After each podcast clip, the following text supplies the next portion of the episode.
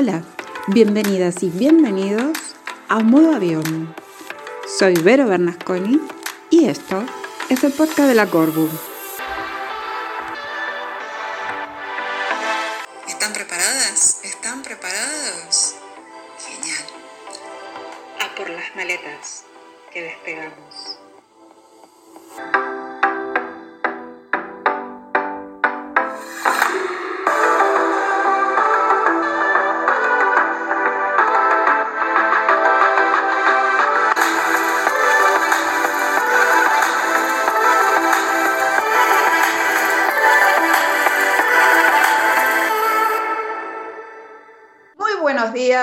Buenas tardes o muy buenas noches, dependiendo de dónde estés y a la hora que hayas decidido escucharnos.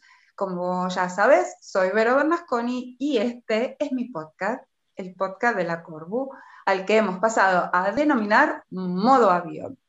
Y nos volvemos a ver, nos volvemos a encontrar y esta vez mm, volveremos a viajar en compañía de un invitado, de un invitado a una persona que yo estimo mol, que estimo mucho. Eh, él y yo nos conocimos hace un par de años, yo pretendiendo ser un proyecto de cocinitas home y él, por supuesto, era mi profe, mi profesor de cocina. Muy buenas y santas, señor Josep Vidal, chef, ¿cómo dice usted que le va? Buenas, Vero. Muchas gracias por invitarme a tu programa. Ah, estoy muy contento de estar aquí y encantado de, de participar en tu modo avión. Será todo un placer este viaje.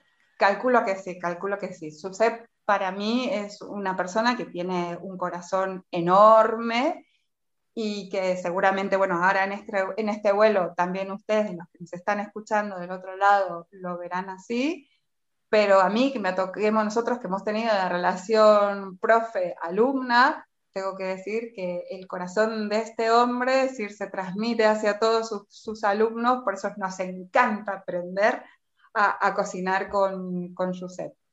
Pero, y antes de, de, iniciar este vuelo, este vuelo de la mano de, de Josep, voy a hacer un inciso, ya que este, este vuelo, este episodio, eh, va a ser en conmemoración al Día de la Madre, pero no de la Madre como quizás como la venimos eh, o nos venimos conociendo hasta ahora, ¿no? Porque madre, mm, el rol de madre lo podemos hacer muchas y muchos, sea porque tenemos hijos o porque no los tenemos, y sobre todo el rol de maternar, ¿no? Porque la, la maternidad, la paternidad, el rol de maternar ya no es una cuestión de uno, sino que es una cuestión de dos y no tiene género. Y entonces, haciendo esta entradilla, nos vamos, señor Susep, nos vamos derecho, nos vamos volando al Prat, nos subimos al avión y desde la península ibérica volamos directamente a dónde, Josep. Pues volamos directamente a Estados Unidos a la tierra del tío Sam, ¿verdad? Exactamente, vale. directamente. Muy bien. Y contanos, Josep, aterrizamos en la tierra del tío Sam. ¿Para qué? Sí, no, antes de ir a aterrizar en la tierra del tío Sam, um, hay toda una historia delante. A ver, contanos. Bueno, ahí estamos. Entonces, ¿cómo preparamos las maletas? Contanos, contanos. ¿Qué pusimos en las maletas? Uh, las maletas las preparamos con, pues mira, precisamente empezó todo con una crisis. Mm, cuando cumplí 40, tuve una crisis muy grande, fui al terapeuta, mm, en fin, necesité ayuda, se había muerto mi padre, tuve muchos follones, bueno, en fin, tenía como un proceso creativo así un poco que que no me fluía bien, estaba un poco quemado del trabajo y tal. Bueno, decidí ir al terapeuta y en el terapeuta siempre, eh, eh, bueno, llegué a la conclusión de que siempre me había negado ser padre. O sea, era una cosa que eh, la tenía muy inculcada dentro, quería ser padre, pero siempre me la había negado, no me había permitido uh -huh. ser padre. Y bueno, entonces con, con mi marido, con Jordi, Uh, después de unas sesiones, um, él siempre había querido ser padre, entonces le dije, mira, siempre quiero ser padre, lo he negado y ahora vamos a por ello. Y entonces, bueno, rápidamente nos pusimos en marcha, Wow. miramos todas las opciones que, que teníamos, mm, podíamos hacer acogida, mm, miramos mm, adopción, mm, pero era todo como muy complicado en el momento en que nosotros eh, lo decidimos. Eh, entonces conocimos a unos chicos que habían hecho gestación subrogada en Estados Unidos y rápidamente nos enfrascamos y nos pareció nuestra mejor opción y la vía más rápida y que nos iba mejor a nosotros. Y así empezó nuestro viaje. Entonces Así contactamos. empezó, claro, como, como suelen, como suelen iniciarse todos los viajes aquí en modo avión, que a partir de una crisis hacemos clic Clic y dejamos a un costado las negaciones que tan, de las cuales a veces tanto nos aferramos y somos sinceros permiso, con permiso. ¿Cómo, cómo? Te das el permiso. Te das el permiso, sí, señor. Hay que dar, en la vida hay que darse los permisos, todos, porque la vida es una sola. Y sí. entonces, te diste el permiso, lo hablaste con Jordi, vieron la vía de hacer la gestión subrogada y, Sí. y entonces, eh, ahí empezó nuestro vuelo. Entonces, precisamente conocimos a estos chicos, quedamos con ellos un día en el centro, ellos acaban de llegar de Estados Unidos. Con el bebé nos quedamos tan impactados de verlos con el bebé y tan felices y tan contentos que, bueno, fue, fue ahí empezó nuestro viaje. Entonces empezamos a buscar información, a contactar con, em, con agencias de Estados Unidos y mm, miramos varias opciones. ¿eh? En Canadá también se podía hacer, en Tailandia también se podía hacer, pero la que más nos gustaba era Estados Unidos porque hace muchos años que es legal ujú. y, y está todo legislado. Entonces no hay Claro. ningún tipo de, de problema y aparte la medicina está muy avanzada. Sí, bueno, es la- nuestra mejor opción, lo que nos parecía mejor. Era la también opción llevamos- para ustedes, era la opción Nuestra- que les opción. Exacto. Perfecto, perfecto. Contactamos con varias agencias. ah, justamente la que nos gustaba venía a España a hacer un poco de, mm, un poco de publicidad por Europa, de, de promoción, y conocimos a los propietarios que también eran gays y habían venido con su familia, con sus dos hijos. Y eso aún nos impactó más. O sea, verlos a ellos con sus dos hijos mayores de 15 y 18, como cualquier familia, nos fuimos a cenar, nos pareció maravilloso. Entonces, Claro. ya, no, nos lanzamos directamente. Nos Es que lanzamos no, no directamente. era, no era agua de guijarro, es decir, es decir, lo dicho y lo hecho. Claro, lo dicho y lo hecho. Es decir, cumplo, te- tengo palabra y la tengo porque, porque soy el ejemplo, ¿no? Es decir, esto de, de dar el ejemplo. Claro. Sí, sí. Eso fue fantástico. O sea, nos vino rodado también. Esto nos vino rodado. Entonces, bueno, hicimos, eh, nos pusimos en contacto con la agencia, nos empezaron, firmamos contrato, eh, nos empezaron a pasar perfiles de donantes, de donantes de óvulos. Evidentemente, nosotros necesitamos una donante de óvulos. Y bueno, no nos poníamos de acuerdo, mm, Jordi y yo no nos poníamos de acuerdo con, con la Qué bueno. No se ponían de acuerdo con el óvulo, ¿verdad? No, exacto. Nos mirábamos, lo, lo mirábamos por separado, apuntábamos la- eh, los que, las que nos gustaban para cada uno y luego no coincidíamos. Y luego cuando igual coincidamos en alguna, que dices, mira, esta nos gusta a los dos y tal, mm, claro, le tienes que gustar a ella también, porque es una cosa mutua. Ella quiere, mm, quiere, mm, quiere trabajar contigo o no, ella también decide, igual que nosotros. No, claro, Y- porque es un tema relacional también. Exacto. Es decir, tenemos que tener en cuenta que el, el embarazo va a ser de los nueve meses o lo que dure, porque a veces, bueno, como cualquier embarazo puede durar menos, eh, más no, porque ya sabemos que llega un límite en el que hay, es decir, vamos todas las mujeres a parar a la cesárea, pero, pero claro, son nueve, son nueve meses de relación, ¿no? De una relación que uno tiene que estar cómodo y tiene que estar de acuerdo en eso. Exacto. Lo que pasa es que la relación con la donante no es tanto como con la gestante, porque mm, actualmente en la gestación se utilizan óvulos de una gestante y se, se- se inseminan se- y se implantan en una gestante, de la donante a la gestante. Nunca es la misma persona para que no haya vínculo genético y entonces no haya ningún tipo de problema. Pues ahora, ahora se hace así. Vale, vale, vale. Entonces, bueno, nos pusimos de acuerdo con, con la donante, ella, a ella también le gustamos, pactamos que, que, se reservaba para nosotros y bueno, lo que más costó fue encontrar una, una gestante, porque eso es lo que cuesta exactamente. ¿Ah, sí? ¿Costó? Sí, eso cuesta mucho más que una donante de óvulos. Claro. Y um, bueno, no, tardamos bueno. A ver, porque es, estar embarazada no, no, es una discapacidad, Exacto. pero digamos, es un proceso de transformación muy heavy en el cuerpo de cualquier mujer. De cualquier mujer. Por ejemplo, en nuestro caso, nuestra gestante había tenido, eh, ya estaba casada, está casada, tenía una criatura de, de su marido, de su, de su, pareja, había tenido un embarazo tan fantástico que quería poder ayudar a otra persona, wow. a otras personas. Y bueno, nos gustamos y evidentemente pues trabajamos juntos, fue, un, fue maravilloso. Luego ha tenido otra criatura suya, de su pareja, ah, sí. y ahora quiere volver a hacer otra. Hacer, hacer... Porque, exacto, tiene unos embarazos fantásticos y, mm, y bueno, tiene la posibilidad de poder ayudar.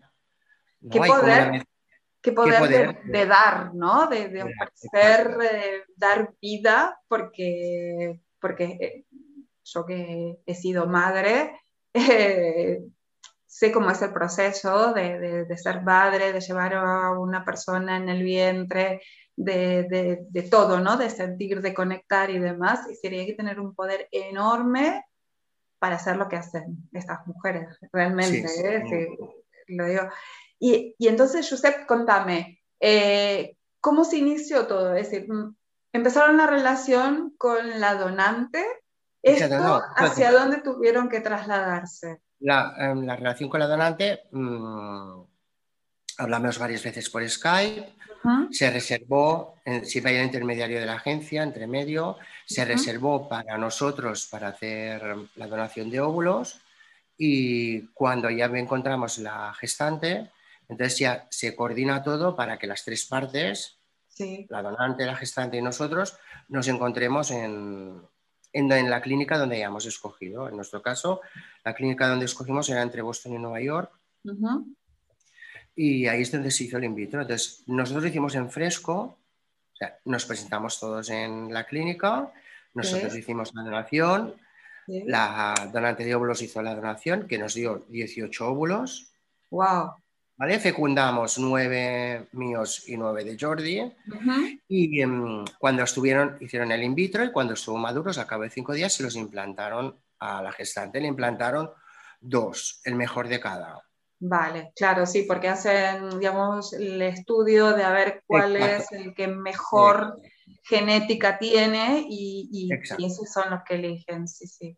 Y um, nada, a los 10 días um, le implantaron el, los embriones, uh, nos quedamos un día más en Nueva York, estábamos todos en Nueva York, nuestra gestante se quedó de reposo. Uh -huh. Durante esa semana estuvimos toda la semana haciendo turismo juntos por, por, Nueva York antes de la implantación del óvulo. Luego ese día ya se quedó de reposo, nosotros volvimos a Barcelona y al cabo de 10 días se nos dijeron que estábamos embarazados. ¿En Nueva York estuvieron en Manhattan o estuvieron en otra área de Nueva sí, York? Bueno, nosotros uh, íbamos todos los días a Nueva York porque la clínica estaba en, entre Boston y Nueva York en un pueblo que se llama Bridgeport que no había nada. O sea, vale. era un pueblo, escogimos la clínica allí porque además era el puente de la Purísima. Uh -huh. Imagínate, esta semana en Nueva York los hoteles son intocables. Sí. Entonces dijimos, bueno, pues mmm, venimos a lo que venimos, no venimos a hacer turismo, venimos a... Claro, no, no, claro, bien, iban a gestar, en definitiva. Íbamos a gestar, entonces digo, nos quedamos en Bridgeport, subimos y bajamos todos los días y antes hacíamos turismo mientras mmm, pues el tiempo lo permitía y no teníamos claro. ninguna prueba ni nada. Todo esto es explicado muy resumido, ¿eh? De, sí, sí, sí. Una cosa. Entonces, aprovechamos para conocernos y ella vino con su marido y estábamos todos juntos en el hotel. Fue fantástico. Me, en... mira, te, te, hago un inciso, ahora que me estás contando esto, que también pasó en Nueva York, me hace acordar a un capítulo de la serie Friends, que ellos también, digamos, sí. tuvieron un, una gestación subrogada y, sí. y, también recuerdo que el que era el padre de la pareja también se iba de, de turismo con, con, la gestante y, se iba de turismo por Manhattan. Pero en vuestro caso no, en vuestro caso eran Jordi, pero fueron con la mamá, con alguna de las... Sí, nosotros estábamos todos juntos en el hotel, e, ella, mm. ella estaba con su marido, que se llama, nuestra gestante se llama Vanessa, ah, con su marido, y, nosotros también estamos en el mismo hotel. Entonces pactábamos, vais a bajar, bajamos a Nueva York hoy y decíamos, pues venga, va, bajamos. Nosotros queremos ir a ver, yo qué sé, pues decían, el MoMA. Vale, estupendo, pues nosotros no queremos verlo, decían ellos, por ejemplo, ¿no? Vale, pues nos quedamos a la hora de comer, si os parece, y quedamos en tal sitio, ¿no? En Central Station y buscamos un sitio para comer y luego por la tarde ya subimos todos juntos. O sea, hacíamos un poco así, cada uno hacía un poquito lo, lo que quería y lo que le gustaba y luego nos encontrábamos pues para hacer algún o, para comer juntos o para ir a visitar un museo que nos apeteciera todo un poco así mm, pues bueno para estar juntos y relacionarnos y conocernos. Fue, muy bonito fue muy bonito. Porque digamos porque a partir de ahí en definitiva se, se generaba se gestaba una relación entre ustedes y, y ellos no es decir que, eran al final los que iban a cuidar y sostener y mantener durante los nueve meses a, vuestra hija. Exactamente. porque al final fue una niña, una niña que yo la conozco, es, es, hermosa, es maravillosa, con unos ojos azules preciosos. Este, y entonces, eh, sí. Disculpa. Ah, después del, del in vitro, nosotros volvimos a Barcelona porque ya empezamos a trabajar otra vez. Y um, a cabo de 10 días ya nos dijeron que, que, que estábamos embarazados, que la cosa iba bien y que iba para adelante, muy contentos. Entonces, a ella, la gestante y su marido volvieron a, a, Los Ángeles, porque ellos son de Los Ángeles. Ah, wow. no son no, no son muy internacional. Y nosotros volvimos a Barcelona. Entonces, la segunda vez que nos volvimos a ver fue la semana 20 entre, entre el in vitro y la semana 20 ah, mm, hablábamos todas las semanas. Mm, como ella seguía trabajando, pues lo teníamos que hacer el domingo por la noche aquí en España, que era su domingo por la mañana, para que tenía tiempo libre para entre su trabajo y la familia y todo eso, y estábamos un rato hablando, pues una hora o dos, la que fuera, hablando de cómo iba todo y cómo iba la semana y cómo ah, la, la, franja horario entre Los Ángeles y Barcelona es muy diferente, porque bueno, encima ahí en Estados Unidos tienen diferentes franjas horarias, es decir, no es lo mismo la costa este que la oeste, pero ¿cuántas horas de diferencia hay? Ahora no recuerdo, pero yo sé que hablábamos, nosotros hablábamos por la noche, el domingo por la noche, que era su mañana, su domingo por la mañana, que era cuando ella tenía más tiempo libre para hablar. Entonces íbamos comentando pues mm, un poco todo, nuestra vida, nuestra familia, bueno, haciendo como un, nexo de unión y de, y, de amistad, mientras iba progresando el embarazo. Ella se encontraba siempre bien, Mm, tenía un tuvo un embarazo maravilloso. Tuvo un embarazo maravilloso. Bueno, ya lo, comentabas, ¿no? Un poco al principio, que eh, dado que se siente que se siente tan bien y tan integrada con su cuerpo a la hora de gestar, que, tiene esta, como esta, esta grandeza, esta voluntad de gestar no solo para, para, para tener hijos para su familia, sino para, para aquellos que lo necesita, que necesitan de su vientre para, para, ser gestante, ¿no? Y, bueno, y así fueron pasando los meses, imagino que pasando recibiendo eh, ecos y demás. Eh, todo. Entonces, en la semana 20 volvimos, en lugar de ir a Nueva York, fuimos a California, entonces ahí conocimos ya directamente a toda su familia, a sus hermanos, a la madre, a los tíos, y bueno, conocimos a, fue fantástico. La madre también quería hacer quería hacer una gestación también la madre, porque nuestra gestante tenía 23 años con la cabeza ah, súper amueblada, muy joven, la cabeza muy bien amueblada, perdón. y la familia, bueno, pues estaban todos encantados, que lo veían como una cosa mm, súper natural. Nosotros también súper encantados de, conocerlos y de, y de unir nuestra, nuestras familias.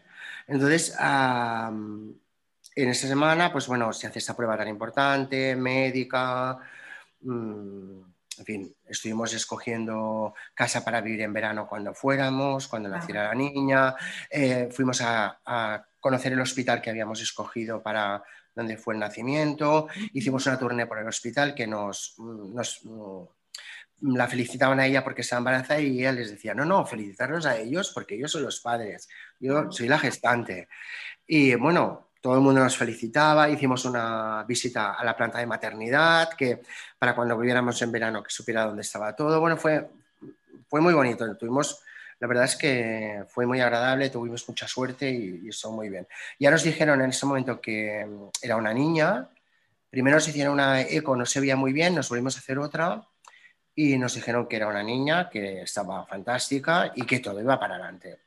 Claro, no, sí, porque aparte de ser ella tan jovencita, no, no se le hacen estudios previos, entonces, claro, ahí se tarda un poco más en saber si es niña, niño o demás, que ahora creo que cada vez es más común que querramos saber el sexo, porque así al final tenemos como una relación como más más cercana a, a la persona a la que estamos llevando en el vientre, ¿no?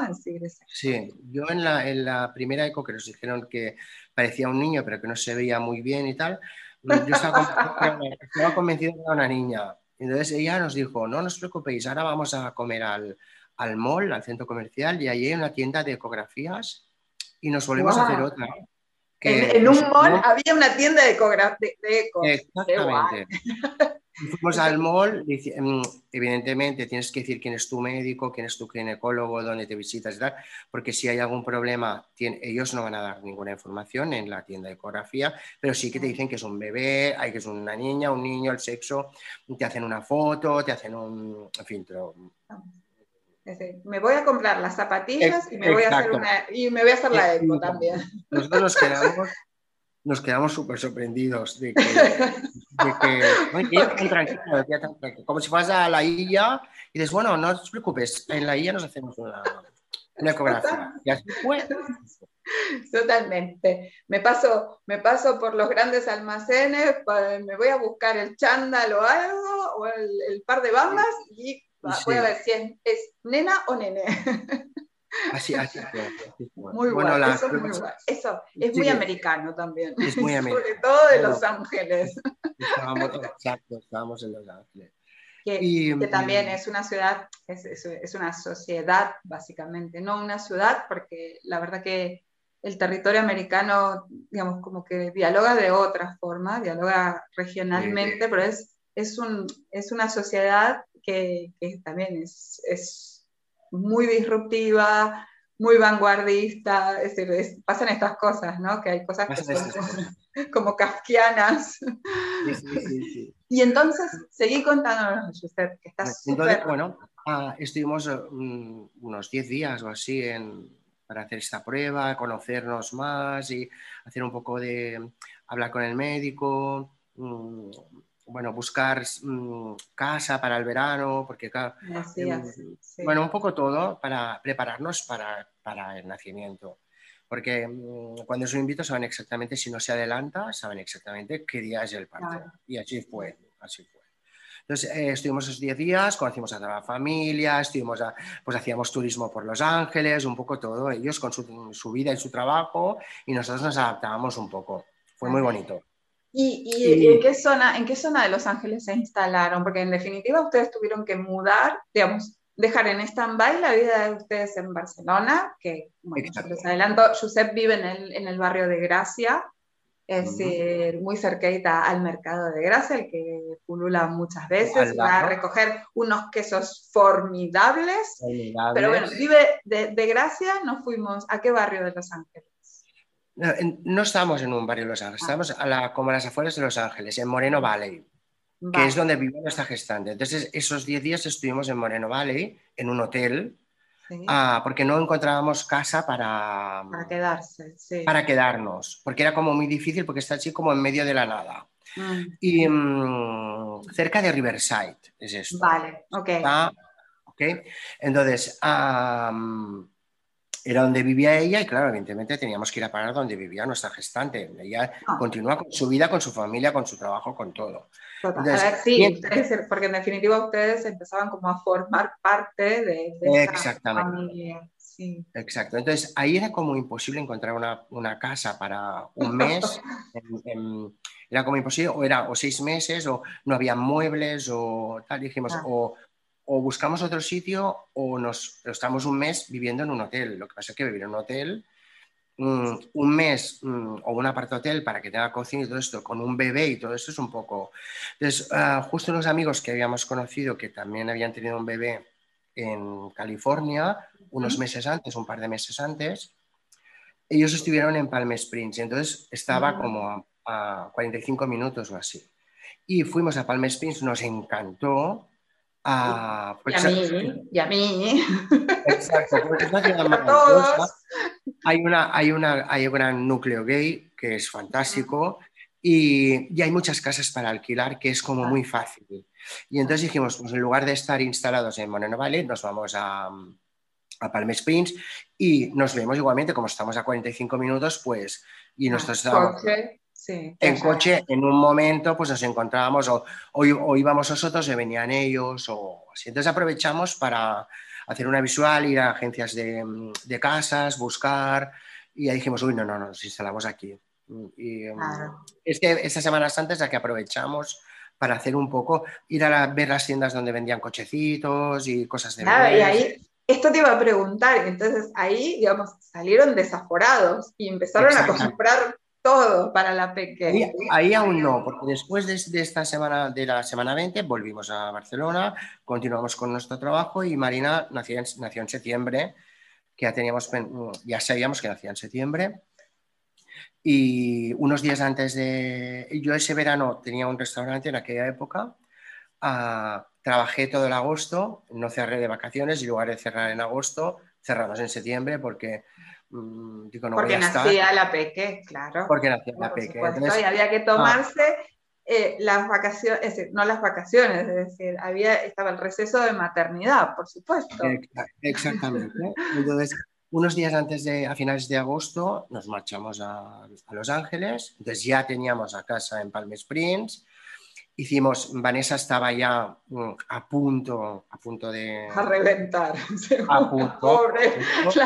La- ¿Cómo te encuentras? Se encontraba bien, estaba bien, pero claro, se encontraba muy pesada, con una barriga muy grande, porque además Marina era muy grande y ella es muy menudita, o sea que tiene una barriga mm, Oh, enorme.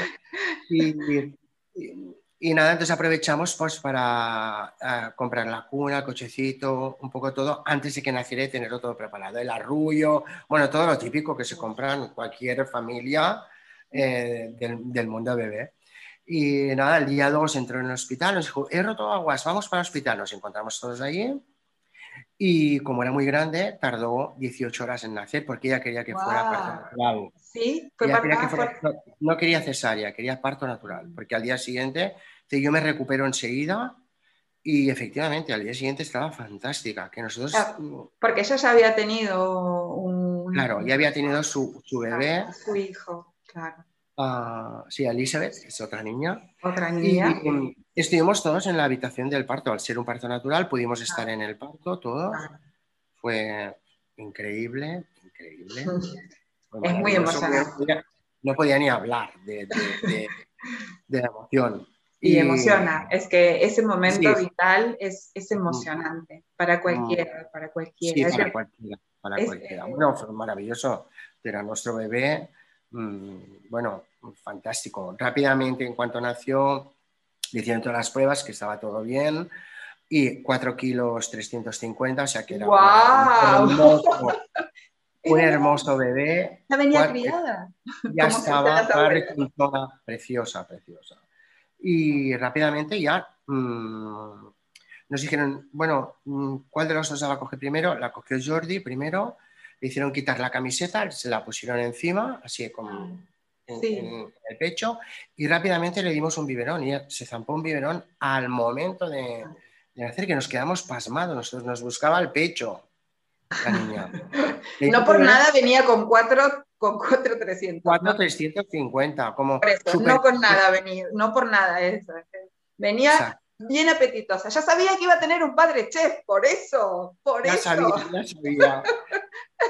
Y, y bueno, estuvimos dos o tres días en el hospital nosotros porque tenían que hacer pruebas y había salido como un- tenía algo con el corazón como un, una un, un, rumor, ahora no, sé la palabra en, castellano. Bueno, un, era como una... una diferencia de oscilación, ¿no? De oscilación en el corazón. En el corazón. Entonces se tienen que hacer pruebas y de un oído también. Y bueno, estuvimos dos días más en el hospital porque tenían que hacer todas las pruebas. Entre, estuvimos estos dos días, las enfermeras nos trataron increíble, o sea, nos vienen a ver todos los días, nos decían, nos enseñaban cómo cambiar mm, todo, ¿no? Esa niña tiene hambre, que no, que le acabo de dar un Decía, exacto, dos enfermeras, la de la mañana, la de la tarde y la de la noche, y nos decían, no tenéis que hacer recados, no tenéis que hacer nada, ir al, ir al consulado, ir a llevar los papeles al ayuntamiento, el, la partida de nacimiento. No, no, no. Mm, ir tranquilos que nosotros nos encargamos del bebé. Y, cuando volvíamos, el bebé siempre estaba con ellas en la oficina, que ellas la tenían encima. Bueno, fue, fue muy chulo, fue muy bonito, nos trataron súper bien y mm, la verdad es que nos sentimos como muy acogidos, porque estábamos solos ahí, no había nadie, ni conocíamos no, no, Claro. No, no, no, es decir, pero esto, esto que decís, ¿no? De sentirse rodeado y abrazado con la gente que está en el momento, ¿no? Claro. Mm, fue fantástico. Entonces, nosotros nos turnábamos para descansar un poco del bebé. Teníamos un hotel al lado del hospital y uno dormía con la niña en la habitación y el otro se iba a descansar. Y luego cambiábamos, íbamos, íbamos uno y venía y así siempre la tenía, siempre estaba con nosotros. Y ahí apareció el no vas a dormir nunca más. Es decir, vas a tener una, hija, vas a tener un hijo, una hija y no vas, a, no vas a descansar. No, no, no fue así, no fue así. Entonces, nos dieron el alta, nos fuimos para Palm Springs. Vanessa ya se había ido antes a su casa con nuestra gestante porque ella al día siguiente ya estaba fantástica. Y mm, nos fuimos a casa y bueno, ahí fue cuando nos tuvimos que acostumbrar, que no habían enfermeras de nada, a, a ver qué le pasa al bebé, que tiene que... Ser papás. Ahora había que ser papás a solas. Y estuvimos, eh, bueno, es que en Palm Springs hace un calor impresionante. Eh, a 40 y no sé cuántos grados todos los días, mañana, tarde, noche, O sea que íbamos permanentemente en bañador o en calzoncillos porque era, bueno, era horrible el calor. El calor. Y mm, nada, pues bueno, nos encontrábamos con Vanessa con, y con la familia, nos quedábamos para comer, entonces íbamos con el bebé, ella iba con su familia, nos hacíamos un poco, o venían ellos y tal. Y mm, nosotros acostumbramos un Seguían, es decir, seguían en, en, plan familiar, ¿no? En, plan familiar. Genial, una persona genial. importante de nuestra vida nos ha ayudado a conseguir nuestra familia. Es que el apoyo en este, en este y en cualquier momento de la vida, pero sobre todo en este, que es cuando uno va a tener un hijo, una hija, es decir, es trascendental. Primero porque son de estas cosas que son como naturales, como que, bueno, sí, todo el mundo, bueno, ¿quién no conoce un padre, una madre? Pero que al fin y al cabo son de las, menos, de las cosas que menos aprendemos en la vida y son trascendentales. Este, tiene esta dicotomía y, claro, es, y no es lo mismo la proyección de ser padre, inclusive hasta, como puede ser en el caso de las mujeres, eh, ser gestoras inclusive y llevar a nuestros hijos, a nuestras hijas en el vientre, que cuando los tenemos en el brazo, ¿no? Cuando ya están, cuando ya son un proyecto concretado. Y entonces, estábamos en Palm Beach con 40 grados de calor, en, bañador. 40 grados de calor, bueno, o 45, bueno, habían días de, muchísimo calor. Bueno, pues acostumbrándonos al bebé, a familiarizarnos y, disfrutar. Bueno, disfrutamos un montón esta etapa porque mm, pues ahora duermes tú y yo me encargo del bebé y cambiábamos, ahora le doy yo el biberón, ahora se tú, ahora la cambio yo, ahora la cambias tú y bueno, pues acostumbrándonos los dos y salíamos a comprar, eh, en fin, al supermercado, todo, todo el mundo nos felicitaba cuando nos veían con el bebé, mm, todo el mundo daba por sentado que era una subrogación, porque era evidente, y, bueno, nos daban prioridad en el restaurante, en, la, en el supermercado, nos volaban, vosotros venir para adelante que tenéis un bebé, tenéis prioridad.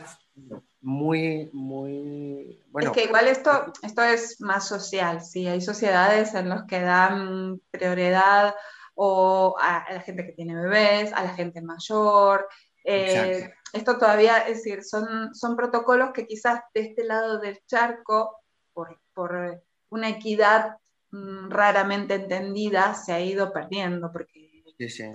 Lo notamos rápidamente en cuanto llegamos lo notamos rápidamente.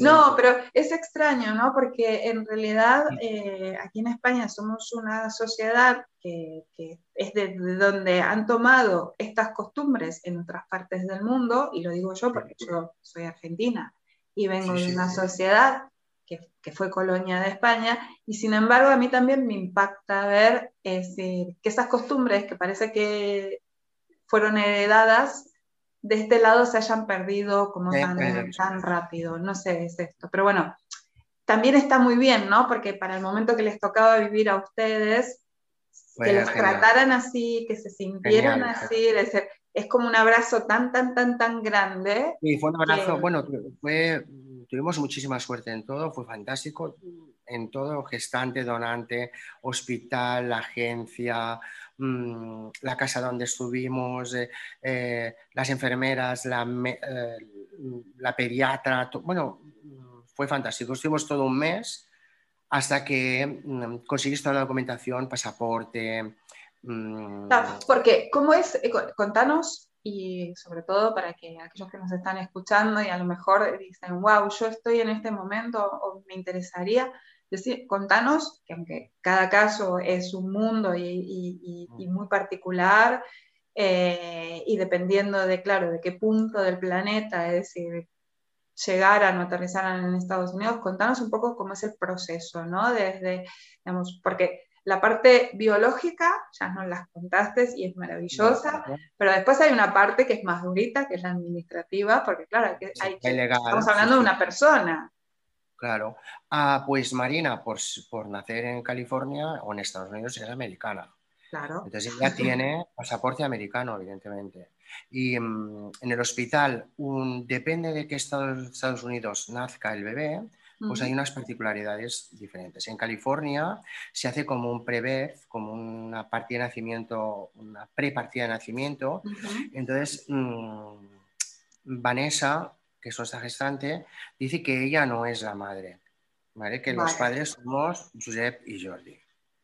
Y, en ese pre-birth. Entonces, cuando nace la criatura, como ya tienes ese pre-birth, en el hospital ya saben que tú eres el padre, los padres, somos nosotros dos, y que mm, llevan nuestros apellidos. Entonces, con esta pre-birth vamos a, la oficina del Vital Records del ayuntamiento, dijéramos, y ahí hacemos a partir de nacimiento. Entonces ya y la partida de nacimiento ya sale que Marina pues se llama Salinas Vidal y que tiene nuestros apellidos y que es hija nuestra.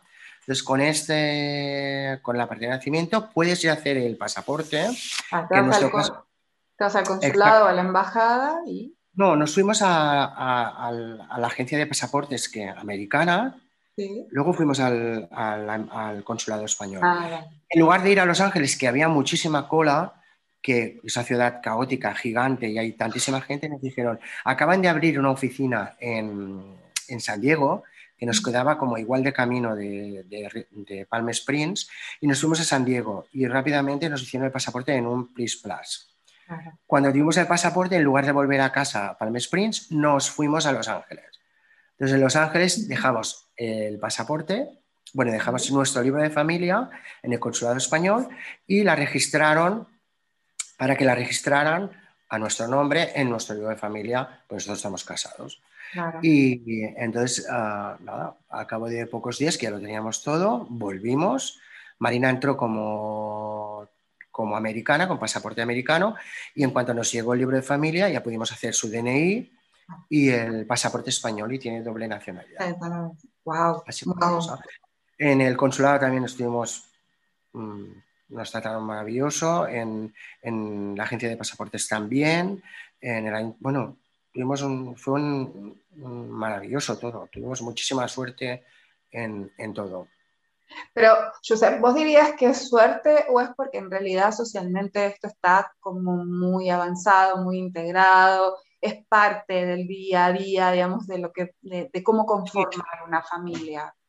Sí, bueno, nosotros tuvimos mucha suerte, nos vino todo muy rodado, y no tuvimos ningún hándicap. Tenemos amigos que han tenido problemas, pues en el consulado nos han querido registrar y han tenido que luchar o, o mm, bueno, pues en el hospital pues igual no los trataron muy bien porque igual el médico era un poco antipático, mm. ¿sabes? Bueno, han tenido problemas. Nosotros, al contrario, nos fue todo como súper rodado. Tenemos una niña mm, feliz, maravillosa y, en fin, que está, estamos encantados de haberlo hecho y encantados de, de ser padres y tener nuestra familia.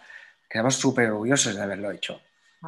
Es que yo te escuchaba al principio, ¿no? Que todo se inició a partir de, de tu, de tu negación, de, de, pasar este proceso, porque, y como creo que le pasa a mucha gente, ¿no? Claro, emprender ciertos procesos, en este caso el de la paternidad, claro, te puede, puede ser algo que te frene en la vida, pero tomo tus palabras del principio y te escucho relatar todo el proceso de lo que fue el nacimiento de, Martina, claro, es que es, la gloria, es la gloria.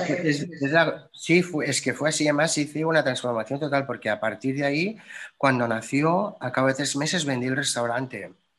Digo, quiero ah. parar y quiero disfrutar esta etapa de paternidad después de todo el proceso que hemos hecho y mm, vendí el restaurante Ah, y estuve dos años eh, tranquilo en casa, disfrutando de la familia, del bebé, de tal. Y luego me volví a reincorporar al trabajo. Y de ahí... Pero, tomaste la decisión de, disfrutarla a Martina. De disfrutarla, sí, no, quería, no quería, queríamos hacerlo nosotros y estar nosotros pendientes de, del bebé y disfrutarlo a tope. Mm, pero, pero Jordi no hizo esto, ¿no? Dejó, digamos, su... su no, claro. Mm, en cambio, sí lo hiciste, vos te das cuenta, ¿no? Que vos, que eras el que más te negabas a, este proceso vital, al final fuiste el que te transformaste en, en la canguro de Marina. Como sí, sí, sí. ¿no? Sí, sí, sí, fue, fue así. Yo me adapté a, o sea, cambié mi vida para, bueno, era un momento, llevaba 25 años en la restauración, ah. ya sabía lo que era la restauración, no quería continuar y quería hacer un cambio y hacer otra cosa. De, de porque nació Marina, yo ahora soy profesor y lo disfruto al máximo, porque además he, descubierto, he descubierto que me encanta la docencia y, y la vivo con gran pasión. O sea que gracias a que nació Marina, cambié mi vida, sigo en el mundo de la, de la restauración porque me encanta la gastronomía y la disfruto y la vivo y me apasiona. Y mm, gracias a esto descubrí mm, pues, mi otra, una gran pasión que tengo, que es la docencia, que la, docencia. disfruto todo y que, como comentábamos al principio, porque yo he sido alumna de Josep, es decir, esta pasión que tiene y esta vocación, porque eh, la docencia cuando uno no la elige, al final aparece, porque la vocación siempre termina apareciendo, que es, en definitiva, no es otra cosa que el don de dar, ¿no? El don de entregar lo que, lo que uno sabe hacer y bueno, y, con el corazón que yo sé que, que lo sabes, porque claro, no, nos enseña a hacer recetas de chef, de mega chef, pero para disfrutarlos en casa, en el hogar, con lo cual eso es un lujazo, es un lujazo. Eh, y entonces, bueno, nos volvemos con Marina a Barcelona y vos haces este break, ¿no? Es decir, también. Volvemos con Marina, nos está esperando toda la familia en el aeropuerto, evidentemente. Imagínate un bebé mm, que no se lo esperaban para nada. Y fue una locura, porque. Pero tu mm, familia y la familia de Jordi sabían, es decir, en Sí, sí, sí. A partir de los tres meses, cuando ya estábamos embarazados de tres meses, entonces lo dijimos a toda la familia. Antes no habíamos dicho nada, era como secreto. No. no sabemos si va a ir adelante o no, si va a funcionar. Entonces, cuando, bueno, fue una revolución, claro, evidentemente. Nadie esperaba ser abuelos, ni tíos, ni nada. no, no se esperaban, ¿no? Nadie, no, porque, no, porque no pensaban que, que, que ustedes iban a dar este paso. Exacto, que íbamos a dar este paso. Bueno, es que mm, no sabían ni que existía lo de la gestación. Qué bueno.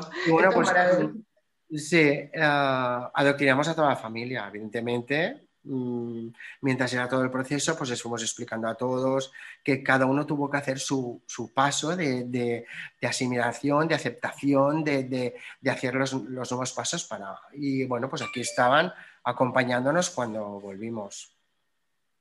Sí, porque fíjate que es, eh, eh, en todo momento lo que, y, lo que me viene a la cabeza no es que al final es, es como la unión de, de, dos culturas, ¿no? de, dos, de dos maneras de pensar socialmente bastante diferentes, porque a pesar que aquí estemos en Europa y, y, y estos temas no sean el día a día, y en la sociedad americana sí lo son, no tienen más integrados, es decir, como comentabas, eh, o como me comentaste, es algo que se viene haciendo hace 30 años. Sí, sin ir más lejos, bueno, eh, si no recuerdo mal, eh, Jessica Parker, ¿no? Es decir, ella teniendo hijos también subrogó, hizo subrogación de vientre. sí, sí. Y, ¿Vos sabés esta historia? sí, ah, ella por contrato no podía dejar de trabajar, ni coger la baja, ni quedarse embarazada, porque ya sabes que Estados Unidos se blindan los contratos y queda todo súper blindado. Y como estaba haciendo la serie de Sex in the City, y ella ya tenía, me parece que tenía dos criaturas y mm, quería mm, ser madre otra vez y entonces, mm, pues bueno, hizo una gestación super con su marido, exacto, y mientras ella seguía trabajando en la serie, pues alguien gestó por ella y, tiene una familia ahora de cuatro y en fin, y la vida continuó. Y mucha gente, mm, la gestación subrogada, los gays somos la punta del iceberg porque es evidente que, que nosotros o hemos adoptado es, una de las tantas formas de ser Pero el 90, Claro, el 90% son parejas heteros, lo que pasa es que mucha gente no lo dice, lo hace y ah. no lo dice. Ahora se empieza a a decir, se empieza, pero mucha gente mm, no lo dice, utilizan esta, esta técnica y... Mm, bueno, porque es que en, el tema de la maternidad y la paternidad, es decir, siguen existiendo una, una, serie de cánones que en definitiva hace muchísimos tiempos que no lo son, no lo son.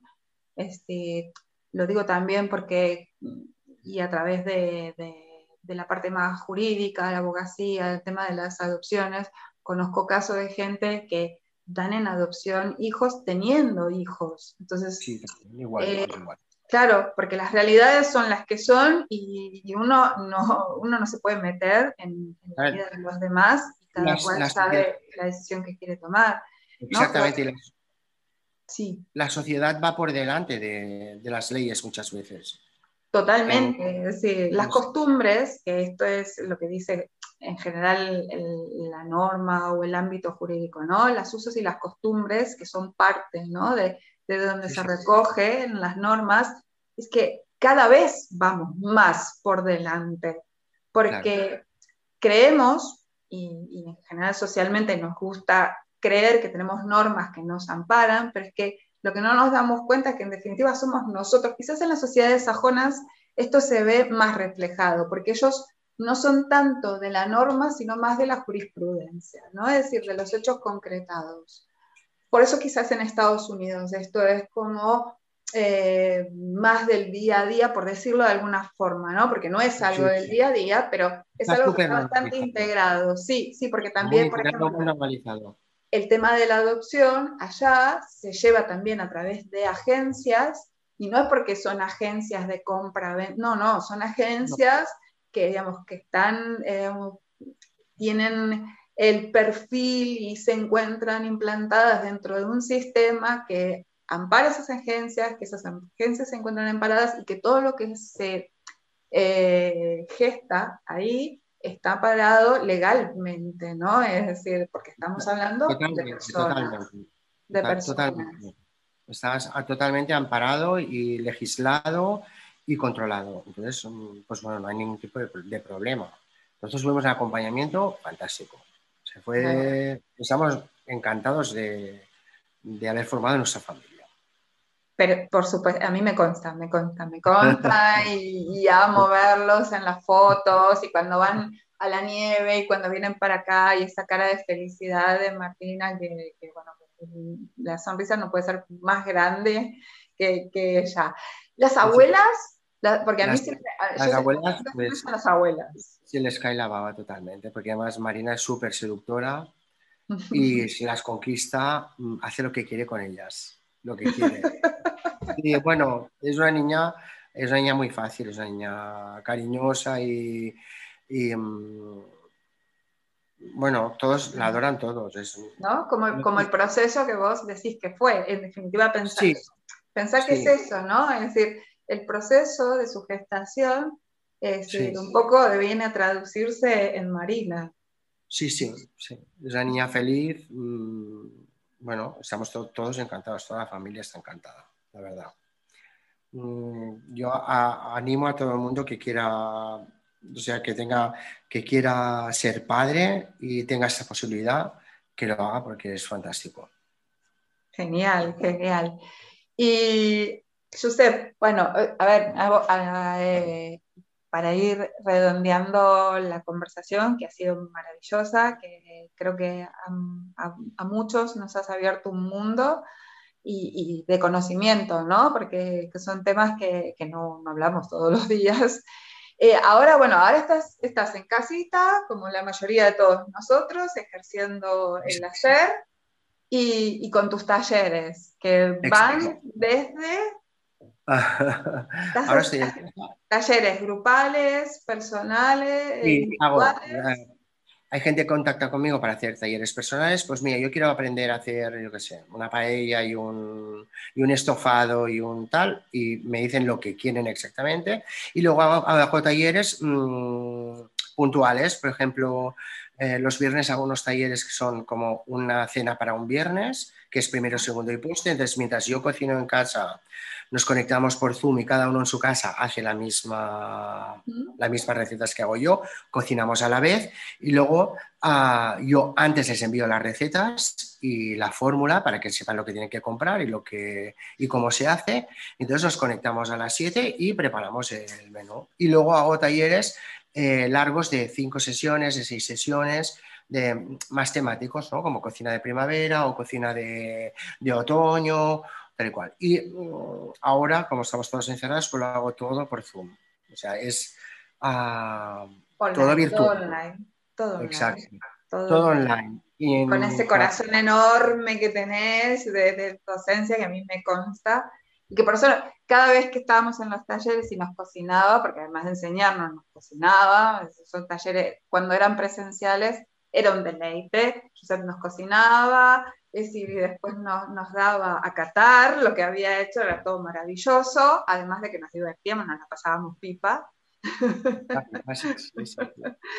este, y que uno de los talleres más solicitados de, de Josep era el de los mandrosos, que le decimos en Cataluña, que es aquellos que no sabemos hacer nada, vamos, que somos unos negados de la cocina.